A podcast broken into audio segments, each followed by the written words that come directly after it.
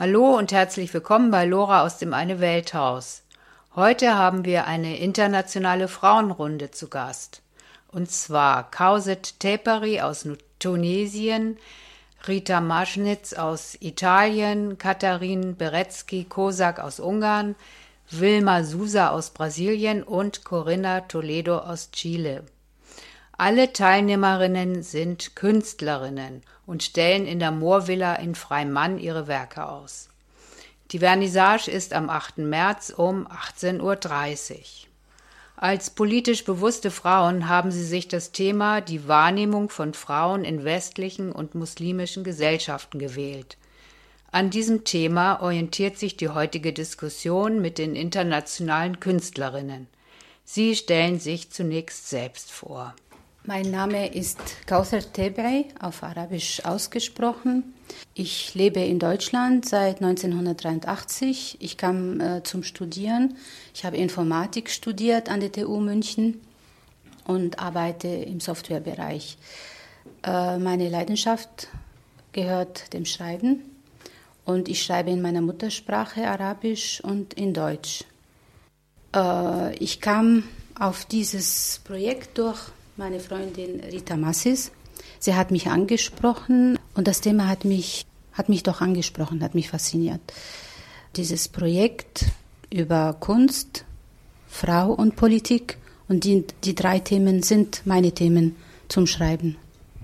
Mein Name ist Rita Maschis. Ich äh, komme aus Italien. Bin ich hergekommen zum Studieren habe ich Kunstgeschichte studiert, mit Magister abgeschlossen und dann die bildende Kunst auch. Ja, und dann natürlich äh, habe ich mich äh, meinem Kunst gewidmet. Und also diese Ausstellung kam ich dazu, zu dieser Ausstellung, weil ich an, an einer Veranstaltung über Chile, die Frau Corinna Toledo getroffen habe und sie erzählte mir, dass sie dieses Projekt hat und machen möchte. Und dann dachte ich mir, oh wie toll, also gibt es eine Frau, die genauso das denkt, was ich denke. Und dann war ich sofort dabei, ja. Denn das ist wirklich sehr wichtig, weil wir müssen politisch sein, speziell jetzt, wo wir Krieg haben, die aber nicht angekündigt wurde. Und das finde ich für die Frauen natürlich sehr wichtig, denn wir sind immer die Ersten, die dafür zahlen. Mein Name ist Katalin Beretzky-Kosak, ich komme aus Ungarn und für mich passt das sehr gut, weil dieses Jahr ist mein Jubiläumsjahr in Deutschland. 25 Jahre lebe ich hier. Ich bin aufgewachsen in einem Gebiet, wo vier Nationen miteinander gelebt haben. Jetzt, wo ich lebe, erlebe ich das auch, dass äh, ich unterrichte Kinder, wir bauen Krippen, die christliche und muslimische Kinder zusammen und es geht zusammen. Und als Künstler fühle ich die Aufgabe, dass ich meine Botschaften für das Universum durch meine Kunst sende. Und das geht nicht ohne Politik, weil ich muss dazu stehen, was ich denke. Und darum bin ich sehr glücklich, dass ich dabei sein kann. Und die Corinna hat mich eingeladen. Ich heiße Wilma. Ich komme aus Brasilien, bin vor fast 20 Jahren hier in Deutschland. Das gefällt mir sehr. Und diese Ausstellung, ich bin dabei, weil ich habe die interessante Frau Corinna Toledo kennengelernt und ich habe mir eingeladen. Und dann habe ich gesagt, ja, das mache ich mit, aber ich bin keine Politikfrau, ne? das nicht. Aber ich finde die Ausstellung sehr, sehr interessant, dass ich bin wirklich total äh, da drin, äh, was soll ich sagen, bin wirklich, ich finde das tolle Sachen und dass äh, die Muslimfrau und westliche Frau, das sind alles äh, andere, andere Leben, andere Welt. Äh, dann, das ist sehr interessant, habe ich auch jetzt viel gelernt, weil ich bin immer am Lesen und am Internet zu suchen und da ich bin wirklich total begeistert und auch überrascht. wie ist die, die, die Welt, wie ist die, das Leben wirklich toll. Und ich freue mich wirklich sehr über die, die, die Ausstellung. Ja, wirklich. Dankeschön. Ich bin Corinna Toledo und ich habe gerade gehört, was Wilma sagte und es freut mich sehr, dass sie diese Entwicklung macht. Die behaupten, dass sie eben nicht politischer ist, das äh, stimmt nicht, weil in ihrer Aussage eben halt, wie sie in Brasilien aufgewachsen ist. Und die Armut, besonders dass eben die Frauen trifft in diesem System, also kapitalistisch Patriarchat, hat sie auch zum Ausdruck gebracht im Ausstellungskatalog. Deswegen umso mehr freut mich, dass sie da sich eben informiert und eben eine andere Entwicklung macht. Weil jeder Mensch ist und jede Frau ist betroffen von der Politik und von beiden Systemen. Also diese unheilige Allianz zwischen Patriarchat, Kapitalismus und Religion, ne, die uns alle, vor allem Frauen betrifft.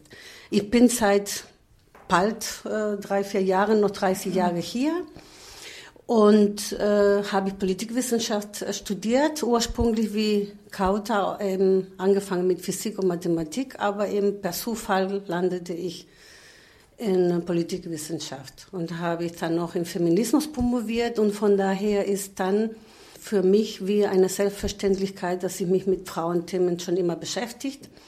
Sind wir selber betroffen. Und äh, per Zufall kam ich vor acht Jahren eben in die Kunst und entdeckte ich ziemlich schnell auch die Möglichkeiten, meine äh, Sprachbarriere zu überwinden, mehr als in Vorträgen. Meine Gedanken, meine Interessen, meine Wut vom Alltag zum Ausdruck zu bringen. Und dann natürlich habe ich erstmal ein bisschen Probleme gehabt, meine Kunst darzustellen, weil es etwas komplett Neues gewesen für mich. Und dann habe ich vor einem Jahr, eineinhalb Jahr gesagt, wo es um Ausstellungen kam, ich werde hinter dieser Malerei und Kunst stehen, wenn ich eine politische Ausstellung mache. Und dass es heute eben halt dazu gekommen ist, ist für mich wie ein Wunder, also etwas ganz Außergewöhnliches. Und dass wir auch noch von äh, öffentlichen Stellen unterstützt werden, beweist es ja nur, wie Rita davor sagte, wie wichtig das Thema ist. Nicht nur also Frauen an sich hinter zu fragen, welche Rolle wir haben, und in verschiedenen äh, Kulturenkreisen, was für welche Funktionen wir so beschrieben bekommen, äh, sondern auch eben halt in welchen Systemen wir leben. Wie beeinflusst uns das Patriarchat? Was macht das Patriarchat mit mir, mit den Frauen in der Welt, in muslimischen Gesellschaften? Also nicht nur jenseits in Afrika oder in arabischen Ländern, sondern direkt in Deutschland, wo wir auch konfrontiert werden und eben halt die Massenmedien. Wie werden wir beeinflusst, dass wir Stereotypen weiter alimentieren oder wir die hinterfragen? Und die Ausstellung hat diesen Zweck, dass wir nicht nur unsere eigene äh, Frauenbild hinterfragen, woher kommt sowas, wie bin ich damit aufgewachsen, sondern auch darüber hinaus, wie werden Frauen in der Öffentlichkeit dargestellt wie äh, die Religion uns manipuliert, als Mensch, als Frau insbesondere, und welche äh, mentale Beschneidungen wir im Kopf haben, also wie mal eine afrikanische Feministin sagten, wir werden mental im Kopf beschnitten. Ne? Und äh, das ist für mich eine der äh, Hauptgründe, Motive, warum ich da diese Ausstellung organisiert habe und motiviert natürlich von der Begeisterung der anderen Frauen und zwei Männer, die auch heute nicht anwesend sind. Und äh, natürlich auch die äh, Brisanz äh, hat auch in den öffentlichen Stellen auch äh, wurde anerkannt und deswegen sitzen wir heute hier kurz vor der Vernissage. Seid ihr jetzt äh, vorwiegend in Richtung Aufklärung unterwegs oder wollt ihr mehr, wollt ihr mehr Beteiligung, mehr Aktivität der Frauen initiieren? Äh, also Aufklärung, ich weiß es nicht, das ist äh, ein Begriff, der ein bisschen jetzt äh, sehr schwierig ist. Ähm, ich denke, dass ähm, für mich mindestens ähm, besteht diese Notwendigkeit, dass viele andere Frauen einfach mitmachen und viele Frauen auch mit uns reden oder dass wir einen Diskurs oder von mir aus eine Auseinandersetzung äh, schaffen können. Und äh, wenn wir das ähm, also in dieser Ausstellung mit den Frauen oder nicht nur die Frauen, sondern die Leute, die diese Ausstellung besuchen, eine also Auseinandersetzung haben oder also eine Diskussion anfangen, ja, weil also man muss über diese Sache reden. Man muss über die Politik reden, weil nicht jeder hat die gleichen Informationen, nicht jeder denkt gleich. Aber das ist eben sehr wichtig, um uns auch äh, zu sehen, was, was denken die anderen. Speziell die anderen Frauen, andere Menschen aus anderen Kontinenten, aus anderen Kulturen. Weil äh, Kulturen, jede Kultur hat seine Einzigartigkeit und äh, wir müssen das lernen, dass wir das respektieren. Bei Lora aus dem Eine Welthaus hören wir heute eine internationale Frauenrunde zum Thema die Wahrnehmung von Frauen in westlichen und muslimischen Gesellschaften. Sie hören fünf politische Frauen und Künstlerinnen zum Thema. Zurzeit ist ja die Auseinandersetzung zwischen der islamischen Welt und den Industrieländern en vogue, sage ich mal. Was läuft in dieser Beziehung falsch? Oder läuft da etwas falsch überhaupt? Oh, das, sind, das ist eine große Frage. Aktuell tut sich sehr vieles in der arabischen oder islamischen Welt, das weiß man. Und es herrscht auf beiden Seiten eigentlich viele Klischees. Und dieser Dialog war immer sehr schwierig.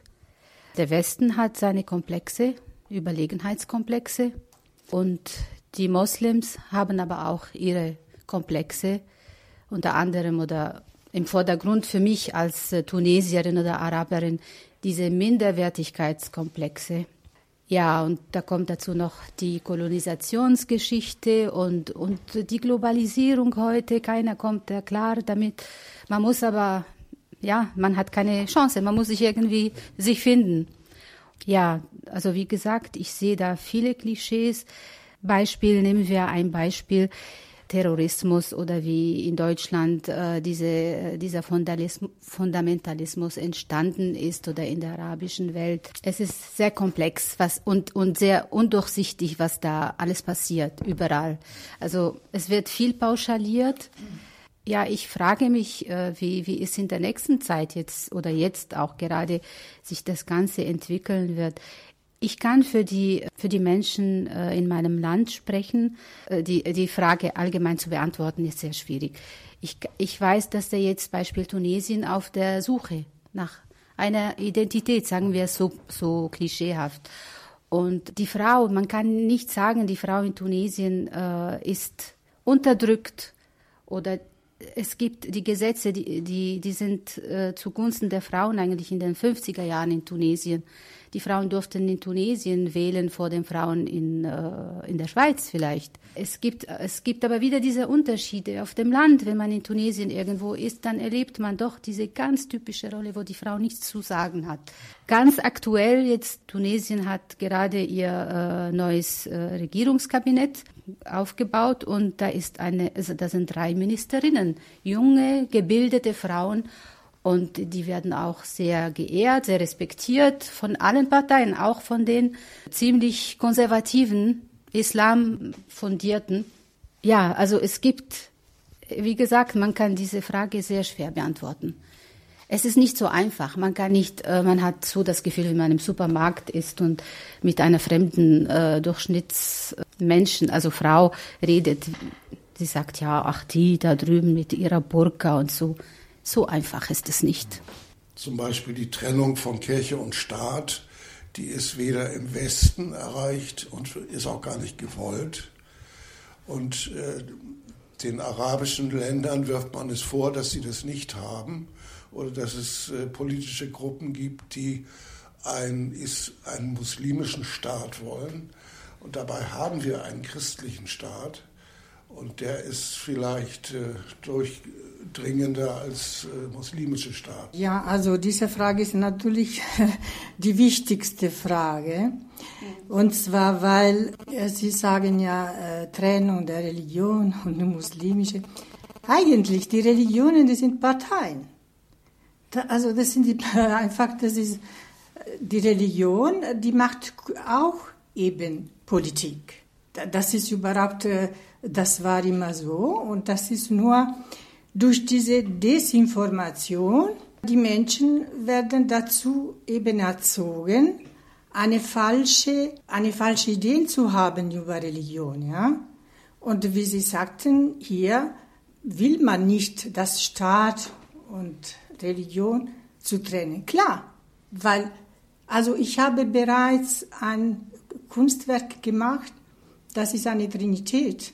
Und das heißt eben Religion, Politik und Staat. Das ist zusammen. Die arbeiten zusammen. Das ist überhaupt nicht auseinander. Also das ist einfach die Macht. Das ist das Machtmonopol. Okay, also die Religion bei den Muslimen. Wir müssen verstehen, oder mindestens ich, also von meinem Wissen her, diese Religion wurde benutzt und wird benutzt für die Interessen des Westens. Und wir wissen genau, dass die Religion der Muslimen zu als Buhmann der Welt gemacht wurde, damit eben der Westen die anderen Länder also äh, kolonisiert und weiter benutzt, wie sie das brauchen. Und äh, darum müssen wir zuerst mal diese Desinformation ein bisschen abblättern und schauen, was ist denn da unten? Und dass die Muslimen einfach mit der Religion vielleicht einen, einen größeren Bezug dazu haben. Ich verstehe das so, dass für sie ein bisschen diese Idee, also äh, sie versuchen, diese Identität zu halten durch die Religion, weil das noch etwas ist wie eine, wie eine ähm, Schweiß, das alle Menschen zusammenhält, ja, so. Aber ich meine, die Muslimen wissen genau, was läuft. Also das ist überhaupt nicht, was der Westen sich da so einbildet, ja, obwohl ich aus dem Westen komme. Also, aber das heißt nicht, dass ich nicht denken kann, was in der Welt ist. Deswegen, ich weiß es nicht, ob ich jetzt die Frage richtig geantwortet habe, aber das ist wirklich so, die Religionen waren immer Parteien, waren immer Macht. Und darum, die werden nie diese Macht aufgeben. Äh, für mich als äh, Stammende aus dem Kulturraum des Islams ist ein wesentlicher Unterschied, also im Denken. Da ist ein Schritt, ein Entwicklungsschritt in der arabischen Welt hat noch nicht stattgefunden, dass da wirklich die Menschen unter Religion und Staat unterscheiden, ein bisschen Abstand nehmen die sind immer noch sehr verwoben in ihrer Struktur, psychischen Struktur, die in der äh, Beziehung zur Religion. Dennoch, also hier denke ich, ich habe die Freiheit, zurückzutreten von der Religion. Es ist für einen Muslim nicht einfach, zurückzutreten. Dennoch meine ich, hier mit diesem Schritt gibt es ja andere Religionen mittlerweile, die die Menschen hier beherrschen. Konsum, also es ist nicht so einfach. Heißt, ja, ich kann unterscheiden zwischen oder ich kann mich vom, von der Kirche trennen, aber man ist in anderen Strukturen gefangen. Ja, also ich komme aus Italien mhm.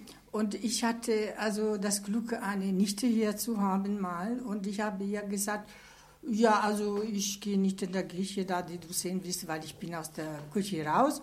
Und sie hatte mich angeschaut, als ob ich aus dem Mund komme. Sagt, wie bitte was? Ich habe gesagt, wieso gibt es dann in Italien bei uns nicht? Das heißt, auch hier, also unsere Psyche ist nicht frei von dieser Beeinflussung der Kirche, die Macht der Kirche. Äh, da stimme ich dir zu. Dennoch sehe ich jetzt und das etwas äh, nicht kritisch, nicht deine Meinung, aber ich wünschte mir, dass die islamische Welt mit Islamkritik wenigstens toleranter umgeht. Also da ist ein Schritt Selbstkritik, Fähigkeit zu Selbstkritik. Der Islam ist reformierbar, wenn man das zulässt. Er würde sich weiterentwickeln, dass man die Essenz der Religion und jeder Mensch, ich kann nicht sagen, ich bin religiös, ich bin Religionskritiker, aber ich, ich weiß, ich respektiere das bei jedem Menschen, wenn er seine Religion haben will, Und, äh, aber er muss den anderen auch den Raum geben, wenn er das anders haben will. Und da hapert noch und jeder, der kommt und versucht irgendwie wirklich mit, mit seinen Recherchen, mit seinem Denken das weiter voranzutreiben, ja, hat dann Probleme. Und ich denke, zusätzlich kommt ja auch noch das Problem mit dem Terrorismus. Da wurde ja ein Vorwand gefunden, äh, fast für jede Regierung ihre Kritiker zu äh, Terroristen zu machen. Und das ist ja weltweit jetzt schon in die, äh, in, auf die Wege gesetzt. Und ich denke mal, das verschärft das Problem nochmal, auch mit den, mit den Religionen und mit den muslimischen Staaten. Weil jeder Anflug von Religion in Richtung muslimischer Staat wird ja jetzt hier schon als Terrorismus verteufelt. Gibt es dazu noch Meinungen? Ich bin katholisch, ja? aber äh, ich, ich gehe nicht oft in die Kirche oder fast gar nicht in die Messe oder so. Aber ich respektiere die anderen, die anderen und die, äh, ihre Glauben. Ne? Aber äh, für mich es gibt nur eine, eine bestimmte Person. Ne? Das ist mein Glaube. Also bin ich dagegen, aus die anderen. Aber ich verstehe es nicht, warum die Muslims zum Beispiel äh, glauben in dieses Terror, Terrorismus oder so, wenn sie sich selber umbringen oder und die anderen muss ja auch mitsterben. Die glauben, die, die, die bekommen ein neues Leben oder es, wird, es ist ja, ungefähr so, neues Leben. So habe ich bis jetzt äh, gelesen oder gelernt, weil ich so viele weiß ich noch nicht, aber ich bin sehr, äh, ich will mehr wissen. Ne? Ich finde das sehr, sehr interessant. Aber ich glaube es nicht, dass meine Meinung äh, einmal äh, andere verändert. Verstehst du mich? er, ich bleibe so. So, so wie, so wie ich bin. Ich finde es gut, dass sie eben sich darüber Gedanken macht und äh, in dieser Auseinandersetzung, woher kommt sowas? Und eben äh, äh, ich hoffe, wie Reda davor auch gesagt und eben halt wie in der Gruppe eben, wie äh, fruchtbar eben diese Diskussion und Gedankenaustausch ist, um zu lernen, weil wir uns davor gar nicht kannten, wie wichtig das ist zu erleben, also was wir da an Antworten suchen oder uns selber so viel hinterfragen, eben halt wie sie und weil ich dann äh, ein bisschen gelernt habe in der Richtung und wir lesen eben auch, dass Terrorismus wie jetzt in der Art und Form betrieben wird von dem Westen überwiegend, also beziehungsweise von der Machtelite, ökonomisch wie politisch, kann ich unterstellen, dass es gewollt ist. Ne? Also die, der Terrorismus als solche gewollt ist, dass jeder verdächtig äh, mittlerweile eben halt nur, weil er muslimisch ist oder anders aussieht, wie früher jeder war Kommunist und war der größte, die größte Gefahr, dass es heute eben auf einmal oder in kurzer Zeit kein Kommunist mehr gab auf der Welt. Und auf einmal waren nur die Muslimen der Feind für alle auf der ganzen Welt. Ne? Und äh, dass die natürlich von der anderen Seite auch Muslimen eben die Religion instrumentalisieren und auch die sogenannten Söldner gibt es ja auch von den Muslimen, ne? die auch bezahlt werden oder aus Unwissenheit sich in den sogenannten Heiligen Krieg begehen. Ne? Also dieser Dogmatismus und Fundamentalismus gibt es in allen Religionen, auch in den genau. USA gibt es auch hier, ne? wissen wir auch, in welchen äh, Konstellationen sie leben, genauso Unterdrückungssystemen und die ganzen Sekten, die auf einmal auftauchen, überall auf der Welt. Und ich habe auch eben in meiner Diplom- und Doktorarbeit recherchiert und äh, gab sehr viele sogenannte graue Literatur, wo es auch bewiesen wurde, äh, dass in Lateinamerika während der 60er, 70er Jahre viele Gezanten wurden in ganz Lateinamerika, um die Leute ein anderes Glauben. War Lateinamerika fast 100% katholisch durch die Conquista. Und eben die kamen die Mennoniten, kamen die Zeugen Jehovas und kamen die Evangelisten. Sogar Pinochet hat es geschafft, als Evangelisten von Chile ein großer Teil ne, und auch Kirchen gebaut.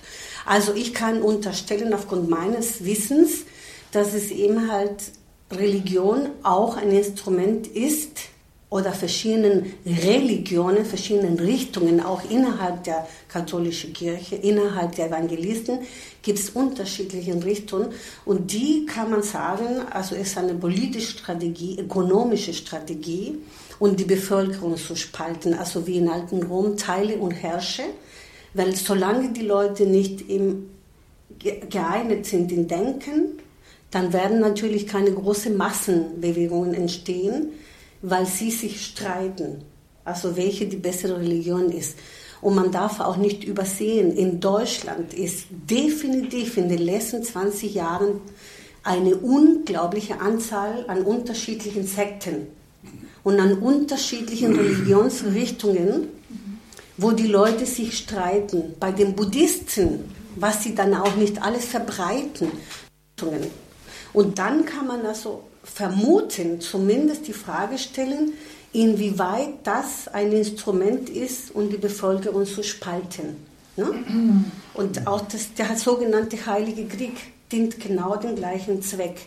Ne? Also von der Anfangsfrage, inwieweit Staat und Politik und wie Rita sagt, das war schon immer ein Machtinstrument, heute aufgrund dieser Entwicklung und dieses auch Bewissen, dass eben vor dem Mauerfall schon in Europa, in Russland, im Osten viele sogenannte Religionskrieger, Denkenden, sind auch marschiert in Russland und in diesen Ländern und die Leute andere Religionen von USA, möchte ich ausdrücklich auch sagen, weil ich das gelesen habe.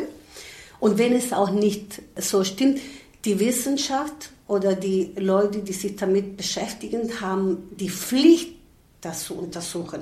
Bis jetzt ist mir nicht so genau bekannt von Studien, dass es so geschehen ist. Ne? Also dass dann eben bewusst auch eben halt in die Richtung sogenannte Missionaren gesendet worden sind und die Leute in die Richtung zu spalten. Ne?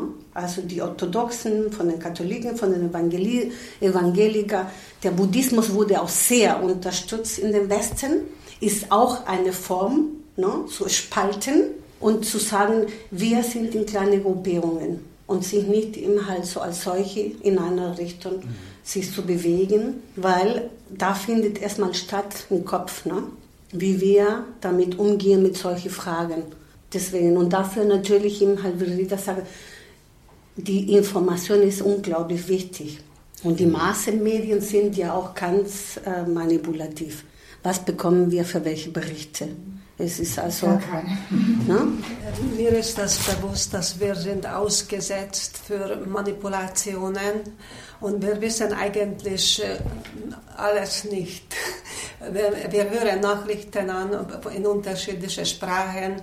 Mein Mann ist Franzose und äh, durch Medien, durch Zeitungen, die gleiche Nachricht ist doch nicht so gleich. Mhm. Manchmal nur ein Wortunterschied. Und in, in das alles Bewusstsein möchte ich meinen Horizont erweitern. Obwohl ich weiß, dass wir werden äh, die Wahrheit nie erfahren. Man kann Grund als äh, Religion geb geben, eine ganz kleine Menge ist das, was uns alle äh, manipuliert und das ist una äh, total unabhängig von Glauben. Mhm. Ich habe eine traurige und schöne Geschichte, ganz kurz. Ich war in Indien zu einem Symposium und zum Teil war, haben wir auch keine gemeinsame Sprache gehabt. Und unterwegs auf dem Zug habe ich alles verloren, obwohl für diese Menschen, mit wem ich zusammengefahren bin, war ich ähm, praktisch wie eine kleine äh, Göttin mit meinem viel Gepäck, Mahlzeug und alles. Und natürlich ähm, mit meiner weißen Haut habe ich irgendwie von Reihe schon gleich äh, auffällig geworden. Und äh, zum Schluss Papiere, Geld, alles war weg. Und dann stand ich da am Bahnhof äh, verzweifelt. Und dann kamen diese Menschen, die nichts besitzen. Und ähm, sie haben mir gesammelt, dass ich weiterkommen kann. Und natürlich wollte ich nicht annehmen, weil ähm, ich weiß, wie schwierig sie haben. Und dann kam ein Mann zu mir, ein kleiner Mann mit seinen Kindern. Und er hat mich umarmt und er hat gesagt, ähm, egal in was für Gott wir glauben, wir sind alle Geschwister. So, ich wollte jetzt ein paar Worte zu dieser Terrorismus auch sagen. Ich meine, gut, äh, Terrorismus. Äh, was war vorher? Vorher war Kommunismus, ja. Jetzt ist Terrorismus. Ich meine, man musste wieder äh, den Teufel erfinden, neuer, neuer Teufel erfinden. Und wozu ist das gut? Ja, das ist gut, zu einem falsches Bewusstsein zu bringen, ja, die Leute zu falschem Bewusstsein zu bringen. Und das heißt, der Terrorismus ist sehr wichtig. Und zwar, um die Gesellschaft in eine Angst zu versetzen, damit dann die Überwachungsstaat akzeptieren und dann die ganze Demokratien beseitigt werden. Und das ist keine gespinnte Idee von mir, das ist bewiesen durch Bücher, nicht nur durch Zeitungen, weil Zeitungen dürfen überhaupt nichts mehr berichten, denn die gehören den großen Konzernen. So, und das ist das Problem, dass dieser Terrorismus einfach, das ist eben, wie man heute Krieg macht. Und die Menschen, die dazu benutzt werden, das ist einfach wie eine Armee, die bezahlt wird.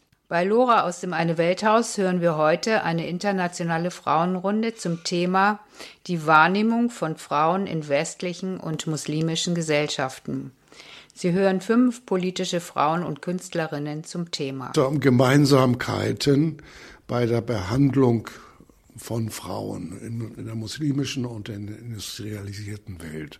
Eins scheint mir gleich zu sein in der Hinsicht, dass es um die Zuständigkeit der Frauen für die kostenlose Reproduktion geht. Also die Aufzucht von Kindern muss kostenfrei er erfolgen, weil äh, das kann der Staat nicht leisten und das können die Unternehmer angeblich nicht leisten. Und äh, das ist aber eine Gemeinsamkeit, die fast um die Welt geht. Und äh, Frage ist, kommen wir da raus oder wie kommen wir da raus? Gibt es da Ideen dazu?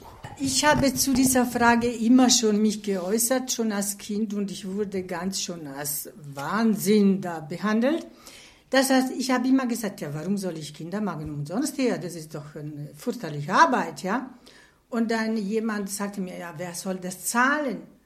Also, ja, also, aber warum soll ich umsonst arbeiten? Wir arbeiten umsonst genug. Und um Ihre Frage zu beantworten, wie kann man das beseitigen? Ich jetzt als Frau, als selbstständige Frau, als Feministin sage ich, ich möchte, es wäre schon, wenn alle Frauen das möchten, aber ich möchte, dass die Frauen einfach Menschen lieben, Männer lieben, frei, ohne zu heiraten, ohne diese Bindungen. Wir können Kinder machen, wir können alle arbeiten wie alle anderen und wir beseitigen dieses Abhängigkeitssystem. So stelle ich mir vor. Das wäre doch möglich. Ich meine, ich muss nicht unbedingt einen Mann suchen, der mich ernährt, die dann, äh, die, wenn dann Kinder da sind, dann muss natürlich ja, ich auch unter Druck, weil diese Kinder müssen essen, müssen das und das. Das ist das Problem. Das ist diese Unterdrückung, Manipulation. Ja, aber die Frage ist, soll Hausarbeit bezahlt werden vom Staat oder von der Gesellschaft? Weil da wird ja kein Geld ja, aber wenn, wenn, wenn diese Heiratsprobleme und diese Art von Zusammensein von Männern und Frauen nicht mehr da ist, das frei ist, dass ich kann einen Mann lieben ohne diese ganze Problematik, die da entsteht durch eine Familie, durch Kinder und so. Ja, dann kann man auch die Familie anders betreuen, anders und die Frauen können arbeiten, man kann das, die ganze Arbeit auch anders organisieren. Weil meine Mutter war selber, es war ein schweres Leben. Meine Mutter habe ähm, 21 Kinder gehabt von einem Mann. Ein von Mann mein, nein, von, ein, mein, von meinem Vater. Ja. Sie ist sehr früh geheiratet. Ich habe nur meinen Vater kennengelernt. Er ich, in meiner Meinung, sie war immer schwanger. Naja, mein, mein Vater, der war ein böser Mann. Der war sehr böse für meine Mutter. Entschuldigung. Então, é, der habe meine Mutter immer geschlagen. Dann, natürlich, das existe ein Thema, es ist schwer für mich, weil jetzt habe ich gesehen, äh, verschiedene Frauen, äh, äh, Fotos von Frauen Muslim, wie, wie die, die Frau äh, behandelt sind. Äh, geschlagen, Nase geschnitten. Und, mhm. und das ist ja furchtbar, furchtbar. Aber äh, das ist in Brasilien, es ist nicht so schlimm wie im, im Muslim. Aber die Frau es wird immer noch geschlagen, geschlagen. Äh, da habe ich ein paar Fotos gesammelt. Das war für mich sehr, sehr schwer, das zu schauen, weil ich denke immer in meine Mutter. Wir, äh, wir sie wie ihr Leben, es war wirklich ein schweres Leben. Ich, natürlich, ich meine, äh, meine Mutter, es, es war eine, es war eine tolle Frau, tolle Mutter und die, äh, sehr stark, sehr stark. Sie, ähm, sie war immer bei uns, immer für uns da. Obwohl wir äh, viele Male gesagt haben, geh weg, Mama das ist kein Leben. Nein, ich, ich habe euch. Wenn ihr groß, jeder Weg und dann ich kann was anderes denken. Aber ich bleibe. Und so haben wir uns dann, das war wirklich eine, eine tolle Frau, tolle Mutter. Und ich, ich, das war ein Exempel für mich. Und das versuche ich auch für meine Tochter. Meine Tochter ist jetzt 16 Jahre. Es ist natürlich sehr schwer hier in diesem Land, die Kinder so zum ähm, Akzeptieren ne? und Erziehen, zum Erziehen. Und die, äh, mein Mann, der ist auch ein toller Mann, äh, vielleicht habe ich doch Glück mit, mit der Mann, äh, mit mit ihm zu heiraten, der ist wirklich toll. Der ist äh, schon 20, mehr als 20 Jahre alt, alles ist, aber es ist wirklich äh, der ist auch für mich da. Und der liebt die Tochter. Der, natürlich, wir haben total andere Temperamente. Ich komme aus Brasilien, voll Temperamento, Antimentalität. Mein Mann ist Musik, es ist Cellista äh, von der Münchner Philharmoniker und der denkt nur in Ruhig und sie so und da gehe nach Brasilien und finde so eine temperamente Frau und äh, das ist interessant. Aber ich bin glücklich hier und ich habe immer versucht, alles zu lernen. Alles. Ich mache alles im Winter, im Sommer und ich bin immer, immer in Bewegung und das das schaffe ich immer noch. Und ich denke immer an meine Mutter, was meine Mutter gemacht für die Kinder und das, das alles zu schaffen. Und, aber in meinem Kopf, wenn ich die Augen zumache, äh, ich sehe immer noch, wie ich meine Mutter gesehen, mit blau, äh, äh, mit dem Auge so blau, dick oder, oder in die Ruhe geschlagen, wie mein Vater gemacht hat. Deswegen, es ist äh, für mich, ich glaube, äh, äh, dieses Thema, diese äh, äh, Ausstellung jetzt, es ist wirklich sehr, sehr richtig, sehr richtig. Nicht, äh, die Verletzte, äh, ich werde nicht traurig äh, oder, oder die Verletzte mich mein Gott, wieso mache ich das? Wieso gucke ich das? Ich erlebe oft in unterschiedlichen Gesellschaften, wo Männer sind, äh, ob das eine äh, Ausstellung ist oder ein Symposium, wo die Männer einfach äh, zugeben, dass ihr seid die Stärkere. Und das ist manchmal so lustig und äh, ich denke, unsere Kinder oder die Nachkommenden werden das äh, wahre erleben, wohin diese Welt führt, weil das gehört auch ähm, zu sagen, dass äh, zumindest hier bei uns, wo wir jetzt leben, dass wir sind so frei wie fast noch nie vielleicht im Matriarchat, aber wir dürfen das alles sagen, was wir jetzt sagen. Und äh, wir dürfen handeln oder so wie die Rita sagt, wir können unser Leben so gestalten, wie wir möchten. Wir, Kinder, wir können Kinder alleine großziehen und ähm, das ist auch toll, dass wir diese Freiheit haben. Und äh, wohin das mit Männern fü äh, führt, weil äh, ich erlebe das manchmal natürlich auf eine Art und Weise, was mehr Spaß ist, wo ich was abschleppe oder ich muss als Erster aufstehen und Letzte ins Bett gehen, aber du bist sowieso stärker. Und wohin führt dann das? Weil ähm, so ganz weg sollte nicht, äh, also die, die Geschlechter soll, sollen Geschlechter bleiben. Die Differenz würden wir schon gerne behalten. Aber ähm, die Freiheit möchten wir natürlich auch genießen und das ist toll in unserer Welt. Die Frage, die sich mir aufdrängt, wäre jetzt die Macht in der, Hände, in der Hand der Frauen. Hätten wir da eine bessere Welt? Ja. Also ich möchte ihm halt äh, sagen zu der davor und genau jetzt im mhm. Verbund beide Fragen eben zu verbinden. Es gibt heute noch Madhyahate, was ist nicht das Gegenteil von Padyahat ist. Also es ist nicht die Dominanz der Frauen gegenüber den Männern oder den Kindern, wie eben im heutigen Padyahat weltweit ist. Ja? Die Gemeinsamkeiten und Differenzen, die auch du gefragt hast, in der heutigen Welt für Frauen und für Männer. Ne?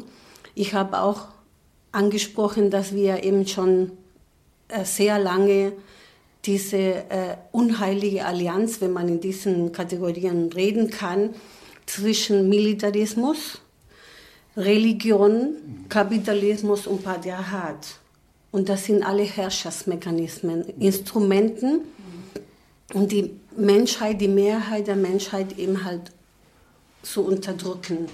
Und insbesondere die Frauen, wie sie sagte, einer der Gemeinsamkeiten zwischen den Frauen ist die kleine Macht, die, die jeder Mann hat über die Frau.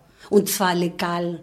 Früher auch hier in Deutschland, nicht mal vor 50 Jahren, durften die Frauen nicht mal ein eigenes Konto haben. Sie durften nicht mal eben arbeiten ohne die Erlaubnisse. Und die häusliche Gewalt ist nicht nur in Brasil präsent, auch heute in Deutschland. In Lateinamerika noch dazu durch die Conquista es ist ein Mythos zu sagen, durch den Kapitalismus, der ja nicht so äh, alt ist, ist die Mehrheit der Frauen, also dieser Mythos immer halt der Mann als Ernährer, ist komplett Mythos. Es waren immer die Frauen als Alleinstehende oder eben halt mit solchen Kindern, wie Wilma gerade berichtet hat. Der Mann war zwar präsent, aber als solcher Ernährer hat diese Rolle nie erfüllt oder wenig. Ne?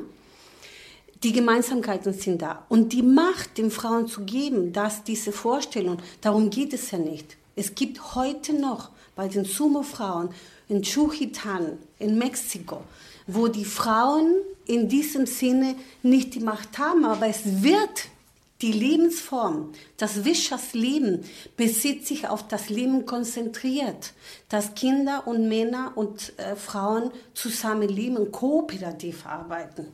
Und die Verwaltung der Gelder aber, es ist richtig, haben aber die Frauen. Weil selbst auch dann äh, im Sinne von allen gearbeitet wird. Und die sind in der Öffentlichkeit immer präsent. Es gibt eine sogenannte in kapitalistischen Sinne positive Arbeitsteilung.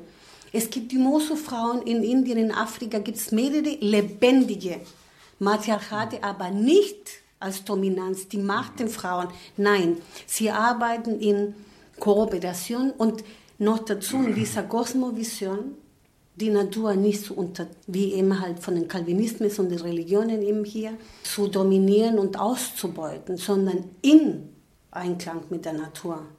Sie verwenden nur das, was sie brauchen und nicht zum Akkumulieren.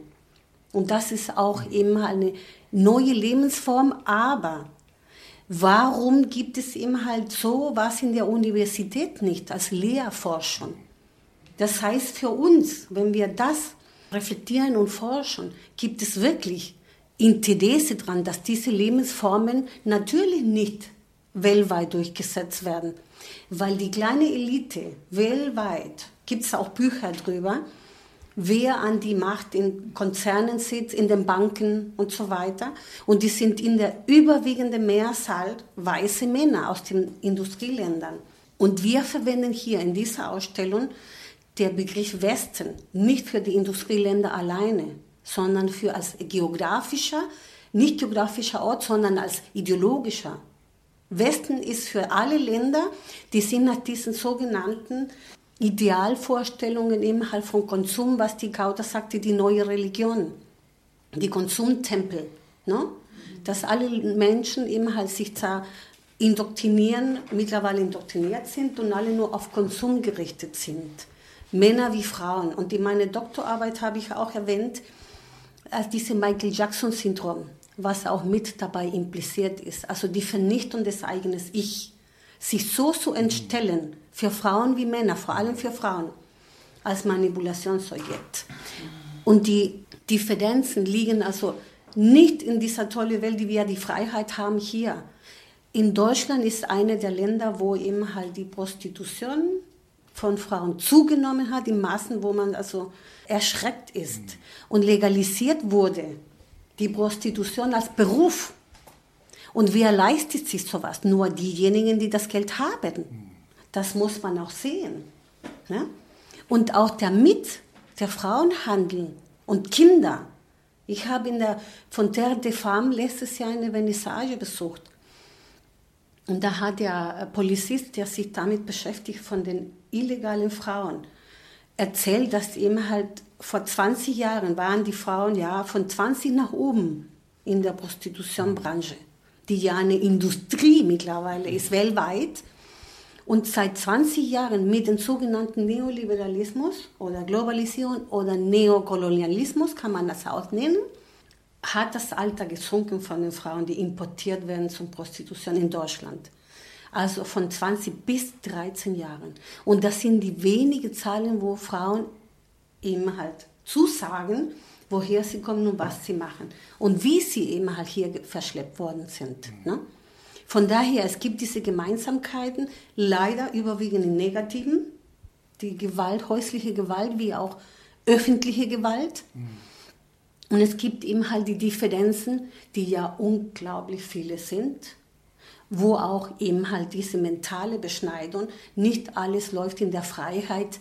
Die Mehrheit der Frauen hier, alleinerziehende Frauen, sind arm. Und die Weiblichkeit, die Armut, die sowieso weiblich ist von Artikel in Deutsch, in Spanisch auch la pobreza, ist weiblich. Von daher, wir haben für eine kleine Schicht, eine Mittelschicht nach oben, eine gewisse Freiheit in Denken und Handeln. Solange man das Geld dafür hat, also eben die neue Religion Konsum, wie Kauder erwähnt hat. Ne? Von daher, das wollte ich sagen, zusammengefasst, dass diese Ausstellung dazu bringen wird, nicht nur Wilma zum Reflektieren, wie war es mein Leben in, in Brasilien, wie ist es heute, welche Gemeinsamkeiten gibt es da oder Differenzen mit den muslimischen Gesellschaften, mhm. mit den Ehrenmorden in Deutschland, ne? mit den Scharia, die auch versucht wird, hier damit zu argumentieren, als Freiheit der Religion. Ich bin total dagegen. Ne? Und weil ich auch hier noch weiterhin lebe, ich habe zwei Kinder hier, möchte ich, dass wir diese Diskussion und wir Frauen, die eine gewisse formale Bildung, möchte ich sagen, weil es gibt auch eine Bildung, die ja nicht unbedingt von der Schule kommt und die auch sehr klug ist und sehr intelligent, dass wir die Pflicht haben, und so sehe ich für mich meine Arbeit, das eben halt weiterzugeben. Ob es Aufklärungsarbeit ist, weiß ich nicht, aber zumindest Frage stellen und eben halt äh, mit anderen in Austausch zu kommen, gedanklich zu reden. Nur so können wir uns respektvoll begegnen, mit Frauen wie mit Männern. Und dass wir aber auch genauso bewusst sagen müssen, den Männern zeigen, so geht es nicht. Wie sie ganz freiwillig sagt, Männer, auch, die schlagen oder Männer, die auch formell oder sagen wir so verbal aggressiv sind, auch dann eben halt Parole bieten. Und das hilft ihm halt, diese Bewusstsein hilft ihm halt das zu sagen und aufzutreten. Kauter eben halt in ihren Büchern befasst sich auch mit solchen Problemen und solchen Gemeinsamkeiten und Differenzen und was sie stört. Wir in Bildern, sie mit den Skulpturen, die Katalin. Und das alles soll dazu beitragen, dass wir visuell wie auditive wahrnehmen, was läuft in unserer weiblichen Welt in diesem Patriarchat seit Jahrtausenden und welche andere Lebensformen heute noch gibt, die eben halt nicht hierarchisch sind und nicht auf Macht ausgerichtet sind, sondern in Einklang mit der Natur und auf Leben vor allem gerichtet sind. Warum gibt es noch keine Fraueninternationale? Weil wir jetzt haben wir festgestellt, die Problematik ist international, aber in der Hinsicht bewegt sich noch nicht viel. Darf ich auch dazu ganz, weil wir haben auch äh, hier festgestellt, wir haben also nicht lange Zeit, seit wir überhaupt eben halt erlaubt uns ist, von den Westen und von dem Patriarchat weltweit überhaupt eben erlaubt ist, zu schreiben, zu lesen, geschweige denn zu überlegen. Gab es im Mittelalter zwar auch Frauen, aber wir, darf, wir dürfen auch vergessen, nicht vergessen, das war ein äh, nein, nicht nur Elite, sondern eben halt Edel oder wie ist das? Nein, die Monarchien. Ne? Monarchien, Adligen, Monarchien. Und das war nach dem Ideal eben halt Gesandten von Gott. Also es war auch eine Manipulation.